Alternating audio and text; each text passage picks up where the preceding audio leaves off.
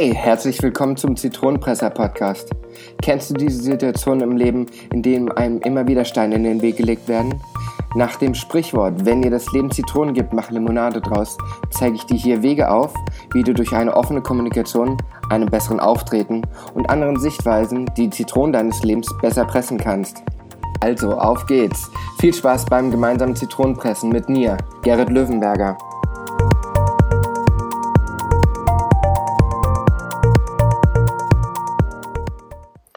Die erste Folge des Zitronenpresser Podcasts. Ich freue mich total, dass du eingeschaltet hast.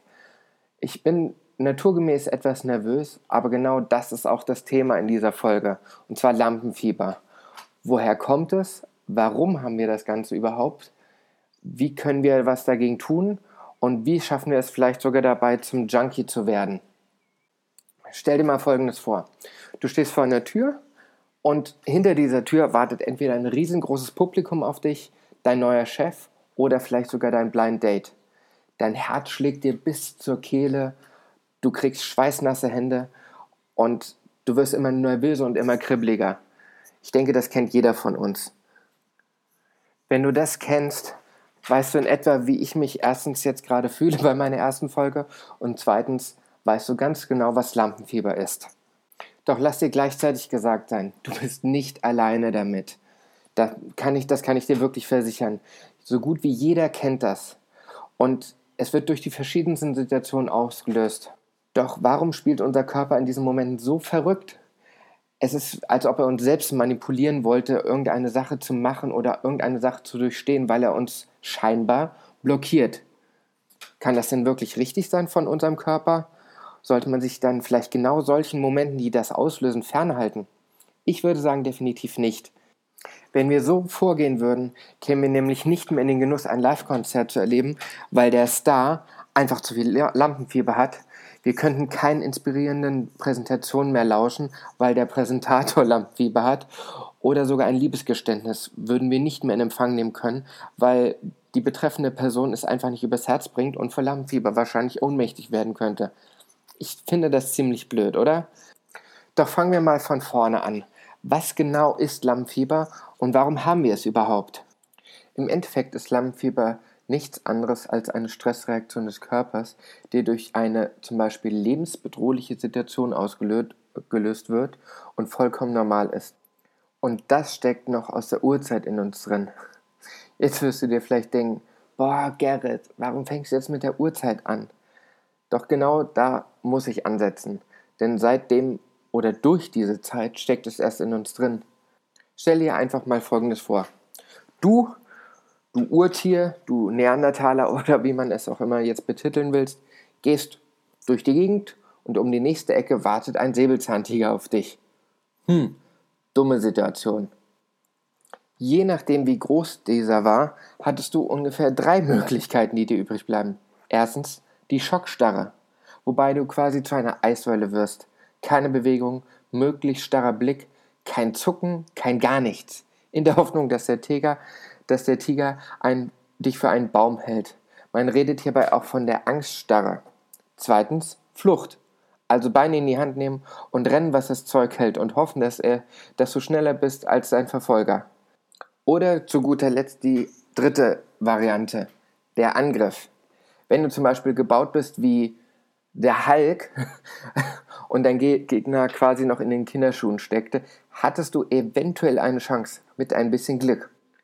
Sollte es sich jedoch etwas anders darstellen, war es wohl eher weniger lebensverlängernd in der Situation, in Angriffsposition zu gehen. Kommen dir denn diese drei Varianten eventuell bekannt vor? Es könnte gut sein, denn genau das sind drei Varianten oder drei Möglichkeiten, wie unser Körper auch heute noch auf Stressreaktionen oder auf Angstsituationen reagiert. Er erstarrt, er rennt ganz schnell weg oder er will jedenfalls flüchten oder er versucht in Angriff zu gehen. Ist es nicht oft so, dass wenn man sich eingeschüchtert fühlt oder sich in die Ecke gedrängt fühlt, auch gerne mal zum Angriff übergeht, frei nach dem Motto Angriff ist die beste Verteidigung?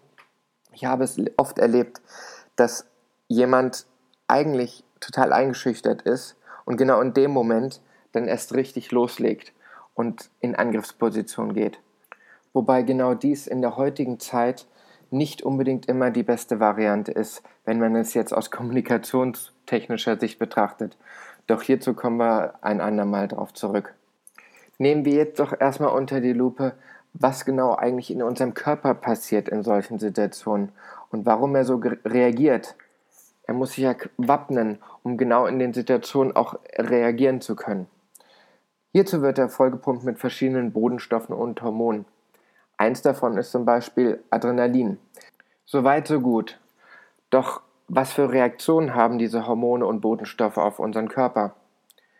Da wäre zum Beispiel, dass der Blutdruck und die Muskelanspannung steigt, wodurch unheimlich viel Energiereserven freigesetzt wird. Die Lungenflügel weiten sich, damit der Körper noch mehr Sauerstoff aufnehmen kann. Der Herzschlag beschleunigt sich, wodurch der Blutfluss angekurbelt wird und unter anderem das Mehrangebot an Sauerstoff noch besser in den Körper transportiert wird. Man fängt an zu schwitzen, was gleichzeitig als körpereigene Klimaanlage dient, sodass der Körper nicht überhitzt. Die Pupillen erweitern sich, sodass man ein weiteres Sichtfeld bekommt. Doch gleichzeitig bekommt das Denken den sogenannten Tunnelblick, wodurch man sich auf das Wesentliche fokussiert. Doch jetzt bin ich gespannt. Ist dir bei meinen Aufzählungen eventuell was aufgefallen? Viele verbinden Lampenfieber immer mit etwas Negativem. Doch ich habe eben versucht, bewusst darauf aufmerksam zu machen, dass all die Dinge, die in unserem Körper passieren, einen positiven Effekt haben. Viele denken einfach bei Lampenfieber immer an Panikattacken oder, wie gesagt, zur Eissäule zu werden, dass man nicht mehr funktioniert, weil sie Angst haben vor diesem Lampenfieber. Doch wenn man sich jetzt mal meine Aufzählung so durch den Kopf gehen lässt, sind es ganz viele Punkte, die sich positiv auf den Körper ausüben. Man bekommt ein absolutes Mehrangebot an Energie geschenkt, was man genau in dem Moment auch brauchen kann. Wenn man zum Beispiel einen Auftritt auf der Bühne hat. Ich denke, da kann man ein bisschen mehr Energie sehr gut gebrauchen. Andere würden vielleicht einen Energy Drink nehmen oder sonst was. Doch im Endeffekt ist der Körper unser eigener Energy Drink. Vielmehr er sorgt dafür, dass wir die zusätzliche Energie gesetzt bekommen oder ausgeschüttet bekommen. Daher sollte man es mal von der Seite betrachten, dass er uns zu einer hocheffektiven Maschine macht. Er setzt auf Effizienz und Energie um. Energie, die wie gesagt sehr nützlich ist. Daher frage ich, warum sollten wir vor Lampenfieber solche Angst haben, wenn wir doch mit so viel positive Energie vollgeladen werden, die wir gut nutzen können? Jetzt magst du vielleicht sagen, Du hast leicht reden, Gerrit. Wie soll ich denn das für mich nutzen, wenn ich vor, kurz vor einer Panikattacke stehe? Ganz einfach. Man muss es lernen, damit umzugehen. Es kommt nicht von heute auf morgen. Ich erwarte jetzt nicht, dass du deinen imaginären Schalter namens Energienutzen umlegst, aber durchaus, dass du dir diese positiven Effekte des Lampenfieber bewusst wirst und sie dir mal durch den Kopf gehen lässt. Mach dir immer wieder klar, wie effizient dein Körper wird und wie gut du genau das in diesen Situationen oder in diesen bevorstehenden Situationen nutzen kannst. Egal ob ein Vorstellungsgespräch, eine Präsentation, Konzert, das erste Date oder, oder, oder. Es gibt im Endeffekt genug Momente des Lebens, wo du diese zusätzliche Energie wirklich ge gut gebrauchen kannst. Und soll ich dir am Rande noch einen weiteren Tipp geben, wie du damit umgehen kannst? Übe. Mach wirklich Trockenübungen.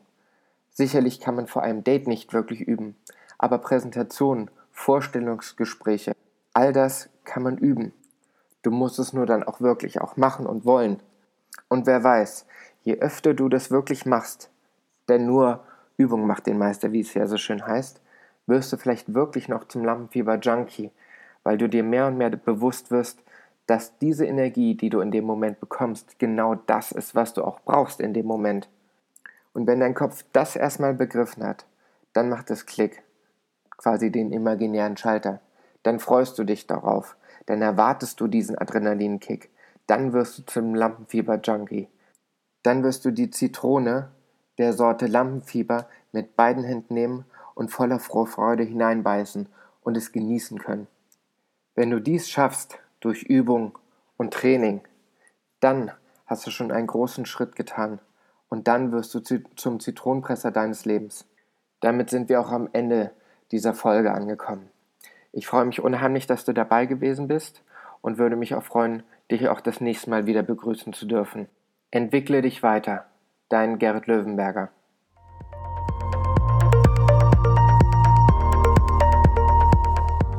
Ich bin dir total dankbar, dass du dir die Folge bis zum Schluss angehört hast. Hat sie dir denn gefallen? Dann kannst du mir jetzt auch einen Gefallen machen, indem du auf iTunes gehst, mir eine 5-Sterne-Bewertung gibst und etwas Schönes dazu schreibst. Ich lese alle Bewertungen durch und bin dankbar für jede einzelne. Außerdem hilfst du mit einer guten Bewertung und einer Empfehlung an deine Freunde dabei mit, dass mehr Menschen, denen diese Infos hier auch weiterhelfen, auf diesen Podcast aufmerksam werden auf dass eine große Zitronenpresser-Community entstehen mag. Falls du mir ein Feedback zu dieser Show geben willst oder Vorschläge für einen zukünftigen Interviewpartner hast, dann schreib mir einfach eine Mail an podcast.gerritlöwenberger.com. Die Show Notes und weitere Infos findest du unter gerritlöwenberger.com-podcast. Außerdem findest du dort weitere Möglichkeiten, mich zu kontaktieren oder dich direkt auf den verschiedenen Social-Media-Plattformen zu connecten. Ich freue mich auf dich.